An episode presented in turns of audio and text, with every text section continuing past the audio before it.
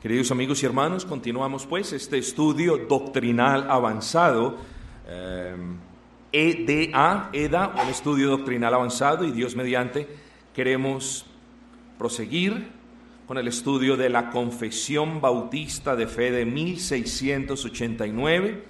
El propósito, bueno, dos propósitos en general. El primero es determinar si lo que dice la confesión tiene una raíz, un carácter bíblico y segundo, bueno, mirar las escrituras como tal y derivar de ellas la enseñanza.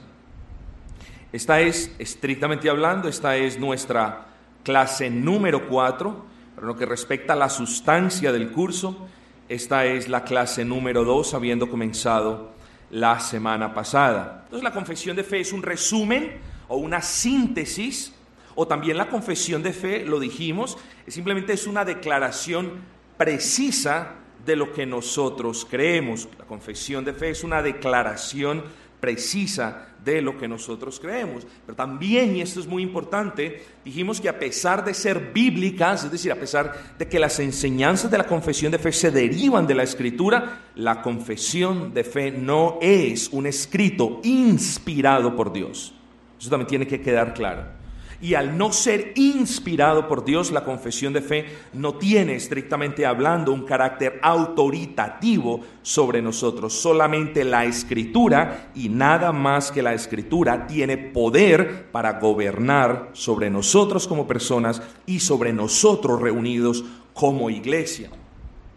Otra cosa que hablamos de la confesión de fe, mis amados, es que la confesión de fe no, eh, no pretende revelar una nueva verdad y a ustedes los cristianos les deben aterrar las cosas novedosas.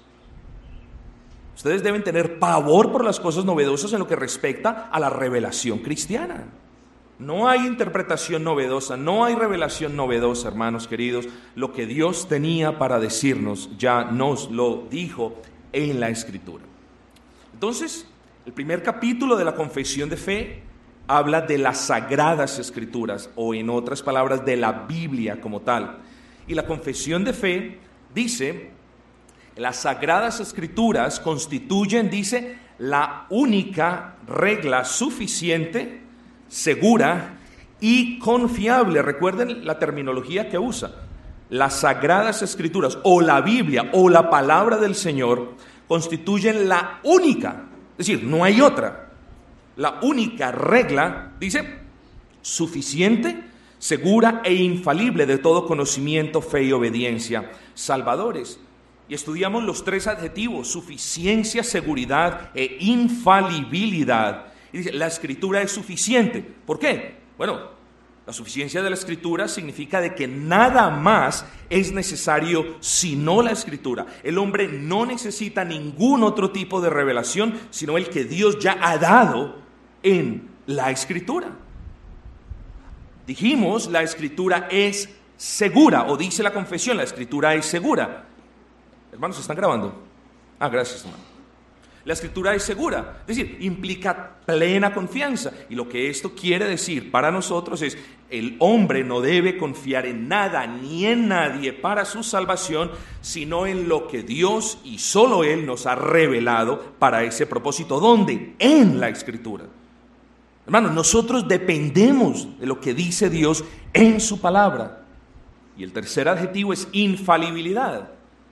Y con esto la confesión de fe quiere decir de ciertísimo cumplimiento. Es decir, todo lo que dice Dios en la palabra se cumple. Todo lo que Dios promete en la palabra se cumple. Por eso hablamos de que la escritura es suficiente, segura e infalible. La confesión de fe dice eso. Las sagradas escrituras, la Biblia, la palabra del Señor, como usted la quiera llamar, constituye la única regla, no hay otra regla, la única fuente, no hay otra fuente segura e infalible de todo conocimiento, fe y obediencia salvador. Y esto ya nosotros lo vimos, conocimiento salvador. Es decir, ¿qué es lo que la escritura nos enseña al respecto de lo que debemos conocer para ser salvos?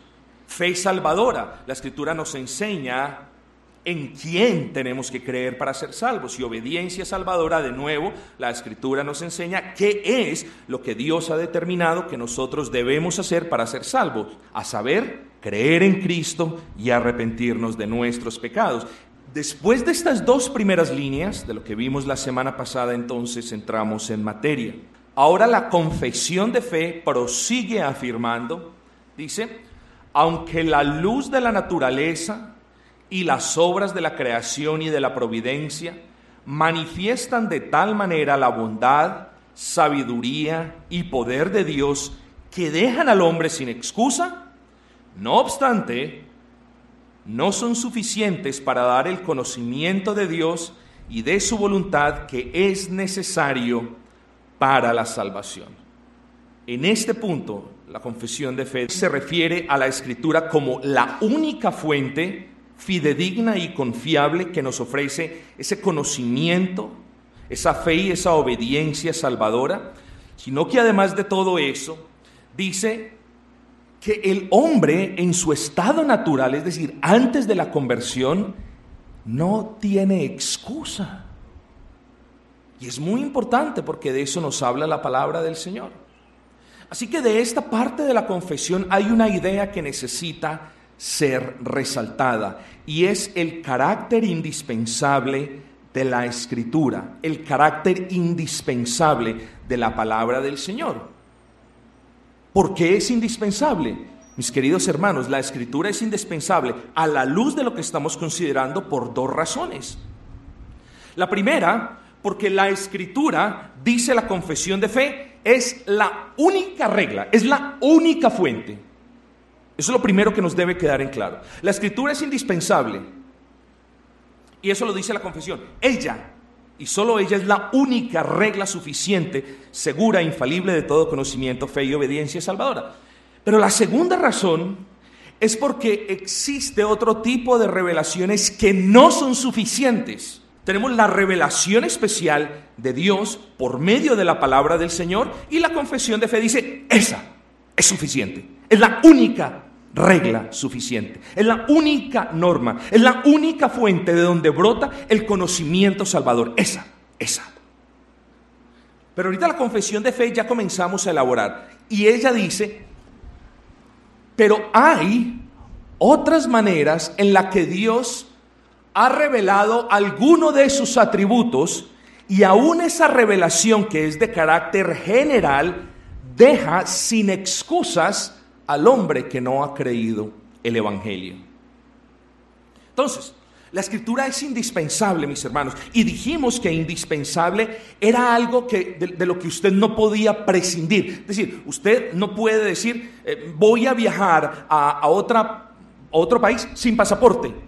El pasaporte en ese caso es algo indispensable. Usted no puede viajar porque no va a poder viajar. Bueno, usted no puede conocer a Dios sino por medio de la escritura. Por supuesto que sabemos que necesitamos la iluminación del Espíritu Santo, pero aquí la confesión está diciendo, la escritura es absolutamente indispensable, imprescindible. No puede nadie conocer a Dios de una manera salvífica, sino por medio de esta revelación especial. Y de nuevo, la confesión de fe dice, pero hay otras maneras en las que Dios se ha mostrado a la raza humana y a pesar de que esas maneras, escuchen bien, a pesar de que esas maneras en las que Dios se ha mostrado a toda la humanidad dejan a las personas inexcusables, a pesar de eso, esas maneras no son suficientes para tener un conocimiento salvífico. Es decir, es decir, es absolutamente imposible que una persona sea salva mirando la naturaleza. La persona necesita una revelación de carácter salvífico y nosotros la tenemos en la palabra de Dios. Entonces, hermanos, podemos, en cierta manera, hablar de dos tipos de revelaciones. Una que es suficiente y otra simplemente que no es suficiente. O podemos decir una revelación es suficiente y la otra no es insuficiente. La pregunta es suficiente para qué. Hablamos de suficiencia para concederle al hombre el conocimiento salvador y revelarle al hombre la manera en la que debe vivir para la gloria de Dios. Esa revelación que es suficiente, insisto, es la palabra del Señor. Y eso quiero que nos quede muy en claro. O si ustedes piensen que yo estoy repitiendo una vez y otra vez, es necesario que estas cosas nos queden en claro. Esa es la revelación suficiente, la palabra del Señor. En la palabra del Señor, Dios mismo nos muestra qué debe hacer el hombre para ser salvo. Y de nuevo, insisto, sin dejar de lado el poder iluminador, regenerador del Espíritu Santo. Pero dijimos que una de estas revelaciones es suficiente, las otras no lo son. Ahora, ¿cuáles son las otras revelaciones de Dios que no nos pueden enseñar lo que es necesario para ser salvo? La confesión de fe fue redactada de una manera inteligente y nos dice las obras de creación y providencia. Es decir, lo que Dios ha creado y la manera como Dios gobierna lo que Él ha creado, es una manera como Dios revela su existencia a toda la humanidad. Es en virtud de eso que el hombre es totalmente inexcusable. El hombre no puede, no tiene los argumentos para decir, no sabía que había un Dios, figúrate tú, no sabía. Porque lo, precisamente lo que dice la confesión de fe es, el mero hecho de contemplar la naturaleza da testimonio de la existencia de un Dios. Sabemos, no de carácter salvífico, pero deja al hombre inexcusable. De nuevo, ¿cuál es la revelación suficiente? La escritura. Al primer tipo de revelación lo llamamos general, revelación general, porque es una, es una revelación manifestada de parte de Dios, manifestada a toda la raza humana. Es una revelación general. Podemos ver, cualquier persona puede ver la mano de Dios en la creación, en la naturaleza, en la manera como Dios gobierna su creación a través de la historia. Esa es la revelación de tipo general. Pero al segundo tipo de revelación lo llamamos especial o particular porque es una revelación manifestada solo en las escrituras. En otras palabras, mis amados hermanos, la información que nosotros encontramos en la Biblia o en la palabra del Señor hace que esa revelación sea especial. Además decimos que la revelación de Dios de carácter especial es un milagro. Y ya de eso vamos a hablar más adelante. Entonces tenemos, no se les olvide la revelación general, es cuando el hombre ve la naturaleza, cuando el hombre percibe la mano del Señor, eh, como Él gobierna su creación. Y tenemos la revelación particular o la revelación especial, que es la palabra del Señor. La revelación especial, la revelación particular, la palabra del Señor es suficiente. La revelación general, es decir, las obras de creación y de providencia, son generales, pero no es suficiente para tener un conocimiento salvífico. Entonces, hermanos, hablemos un poquito de la revelación general. Por favor, abran sus Biblias en, en el Salmo 19.1, quienes de ustedes tengan sus Biblias. Dice la escritura, Salmo 19.1, estamos hablando de la revelación general y, yo voy a pedirles el permiso de definir la revelación general simplemente citando versículos eh, eh, por cuestiones del tiempo. Salmo 19.1 dice, los cielos cuentan la gloria de Dios y el firmamento anuncia la obra de sus manos. Hermanos, ¿qué quiere decir esto? Bueno, los cielos no hablan, el firmamento no testifica, y lo único que está haciendo el salmista es usar un lenguaje glorioso que deja entrever que la mismísima creación testifica de la existencia de Dios como hacedor. Es un lenguaje bastante glorioso. Los cielos cuentan, como si pudiesen hablar, cuentan la gloria de Dios. Y la única enseñanza que nosotros podemos derivar de este versículo es simplemente que la creación misma testifica de la gloria de Dios, hermanos, del poder de Dios, de la existencia de Dios.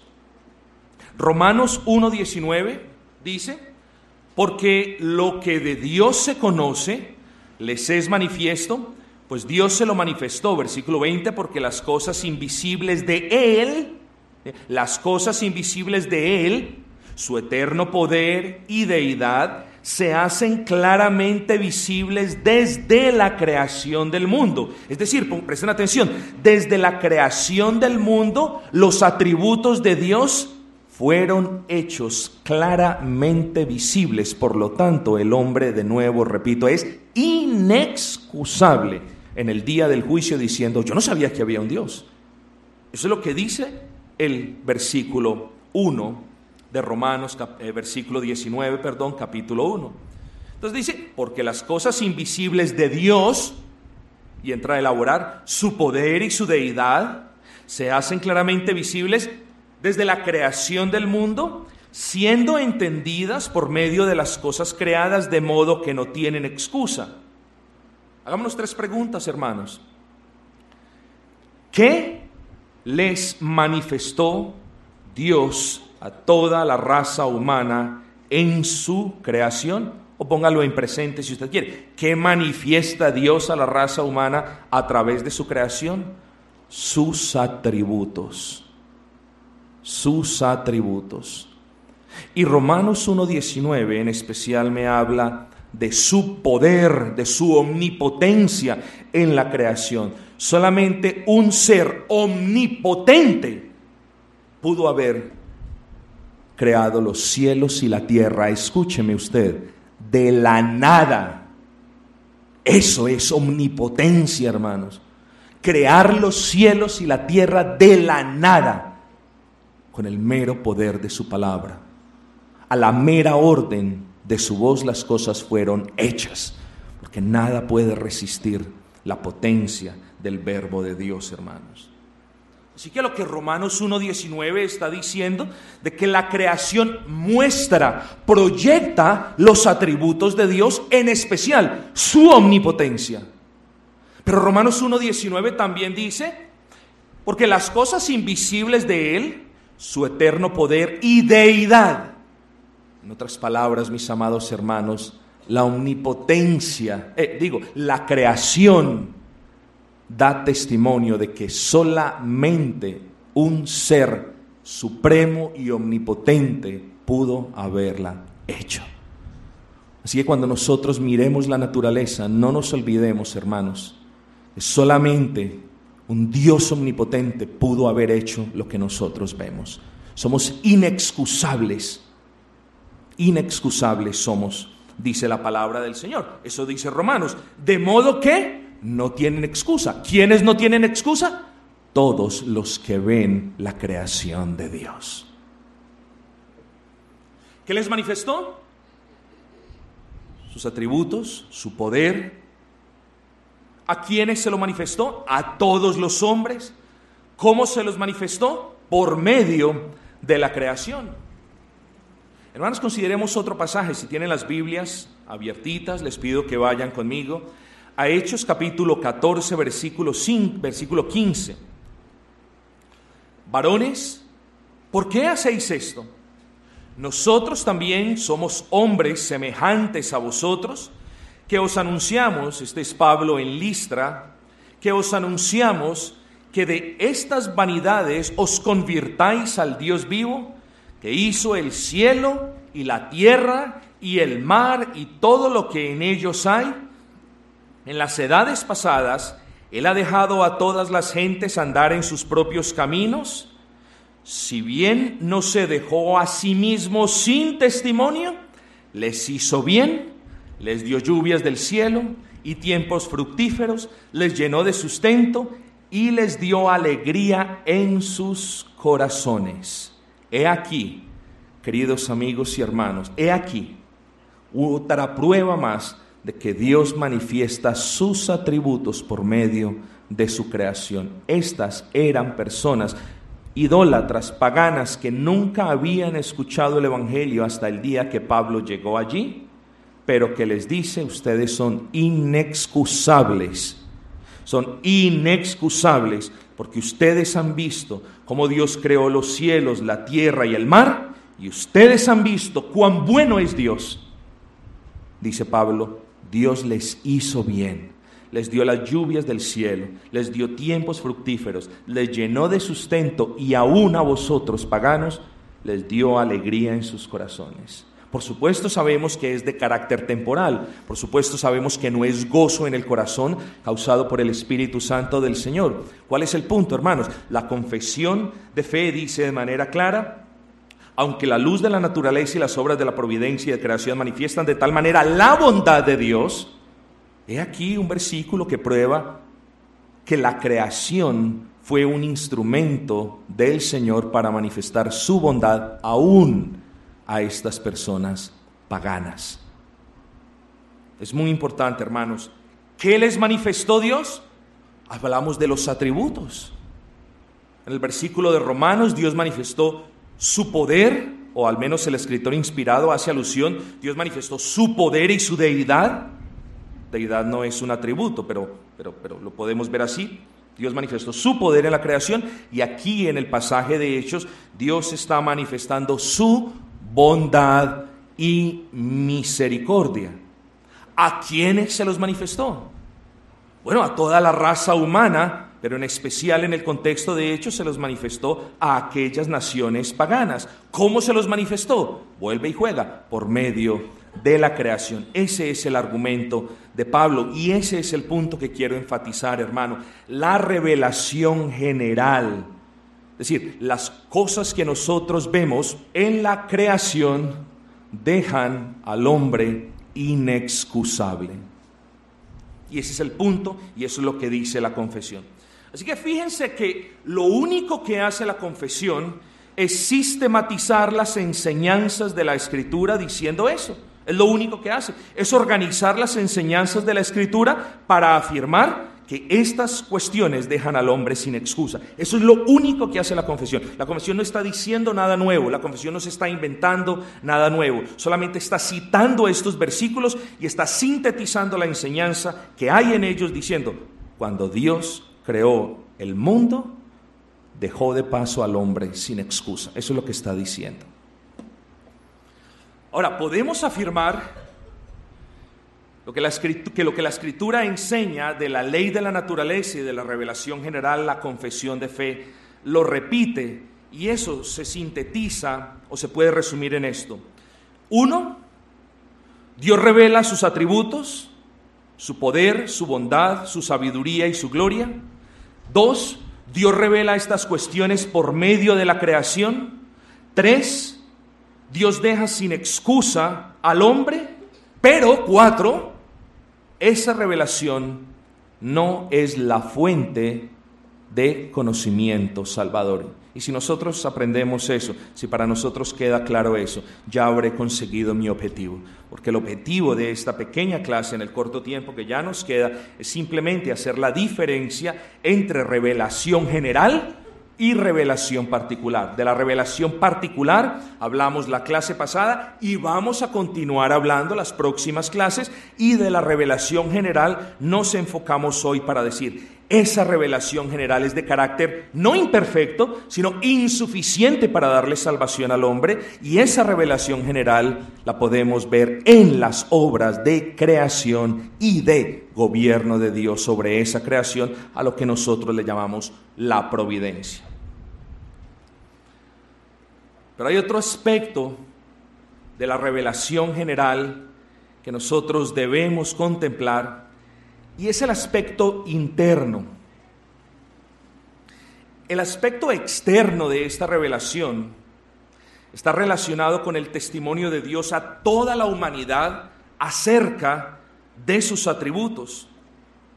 Como ya lo hemos dicho innumerables veces, ese testimonio Dios lo da por medio de la creación y providencia. Pero el aspecto interno de esa revelación está relacionado con el testimonio que Dios le da a cada ser humano acerca de la existencia de Dios. En otras palabras, Dios le testifica a la humanidad en general que Él existe por medio, repito, de las obras de creación y de gobierno sobre esa creación, pero Dios testifica en los corazones de cada una de sus criaturas de que Él existe. Es imposible, aún para el hombre natural, negar la existencia de Dios. La pregunta es ¿por qué? La respuesta es porque fuimos creados a imagen y semejanza de Él. Y por mucho que nosotros aporreemos la conciencia, por mucho que nosotros martillemos la conciencia, por mucho que la imagen del Dios vivo se haya desfigurado en nosotros, no podemos negar ese lazo, ese lazo que nos une a nuestro Creador. Por lo tanto, cuando hablamos de una persona atea, es una persona que hace un esfuerzo irracional el ateísmo no es racional, es irracional, porque está yendo en contra de toda lógica. Negar, la persona tiene que hacer un esfuerzo consciente para negar lo que es lógico. Y lo que es lógico es que nosotros venimos o fuimos creados, no venimos de los monos, sino que fuimos creados por un ser superior. Póngalo de esta manera. Nosotros somos criaturas morales. Dios implantó en el corazón del hombre su ley. Por eso el apóstol Pablo dice, quienes vivieron sin ley, por ley, serán juzgados. Y aquí hay una pregunta muy difícil de responder, hermanos. Quiero que tengan paciencia conmigo. Pastor, pero ¿qué hay? ¿Qué hay de aquellos, de aquellos en ciertas islas donde, donde no hay nada, no ha llegado el Evangelio? Es muy difícil de responder, pero yo la tengo que responder conforme la palabra de Dios. Uno, piensa en esto, Dios no es injusto, hermanos. Dios no se equivoca. Todo lo que hace Dios siempre es bueno. Nada de lo que hace Dios es malo como lo que hacemos nosotros. Nosotros hacemos 80% de las cosas buenas, 20 malas. Todo lo que hace Dios es bueno. Lo que yo no puedo hacer, hermanos, es congraciarme ni con ustedes ni con nadie diciendo, no, como un gran, como un, gran teólogo que dijo, no, Dios tiene una puerta secreta para aquellos que no han escuchado el Evangelio. Yo no puedo decir eso. Eso lo dijo un gran teólogo. Yo no puedo decir eso. Lo que yo les puedo decir son dos cosas. Uno, no hay salvación si no ha habido una revelación redentora, hermanos. Dos, las personas no son pobrecitas, ellas son pecadoras porque ellas tienen en sus pechos, en sus corazones, la ley que Dios ha grabado en ellas y que testifica de, de la existencia de un Dios y de su pecado. Hasta ahí yo les puedo responder de una manera racional, hermanos. Pero pastor, no ha dicho nada. O sea, ¿se salvan o no se salvan? Si no ha habido una revelación redentora, si no ha habido la predicación del Evangelio, si no ha habido la lectura del Evangelio, no puede haber salvación, hermanos. ¿Por qué? Porque lo que el hombre ve a su alrededor, aunque testifican, repito, de la existencia de Dios, Recuerden, es una revelación general y por tanto no es suficiente. No nos provee la información salvífica necesaria para nosotros ser salvos. Pastor, pero ¿qué hay? ¿Qué hay de, de la ley moral que el Señor ha grabado en nuestros corazones? Tampoco es suficiente. ¿Por qué? Porque esa imagen de Dios en el hombre natural se ha perdido en gran manera, se ha degenerado en gran manera. No se ha perdido por completo, pero se ha degenerado en gran manera. Además, lo que hace esa ley es testificar de nuestra insuficiencia para cumplirla. Pero esa ley no nos da ningún conocimiento salvador per se. Así que, hermanos, por eso somos llamados a predicar el Evangelio a toda criatura, pero de nuevo, las personas que han vivido sin ley, por la ley natural serán juzgadas. Nosotros somos nada, hermanos, pero a nosotros que somos nada,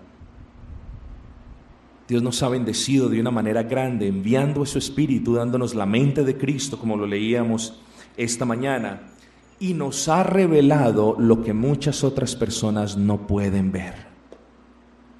Eso es amor, hermanos. ¿Cómo vamos a responder a ese amor? Bueno, siendo fieles a esa revelación especial.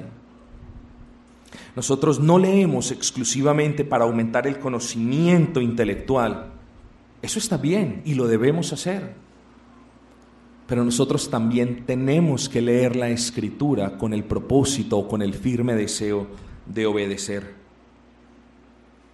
Así que hermanos, lo que la confesión de fe, y solamente hemos estudiado virtualmente uh, cuatro, tres renglones o cuatro, depende del, del contexto de su uh, confesión de fe, lo que la confesión de fe primero empieza diciendo es, la escritura es la única regla de conocimiento salvador, y después contrasta eso que acaba de decir diciendo, pero Dios se ha manifestado a toda la raza humana de una manera general, de una manera no salvífica, por medio de la creación. Y también, hermanos, por medio de la ley que Él ha implantado en nuestros corazones.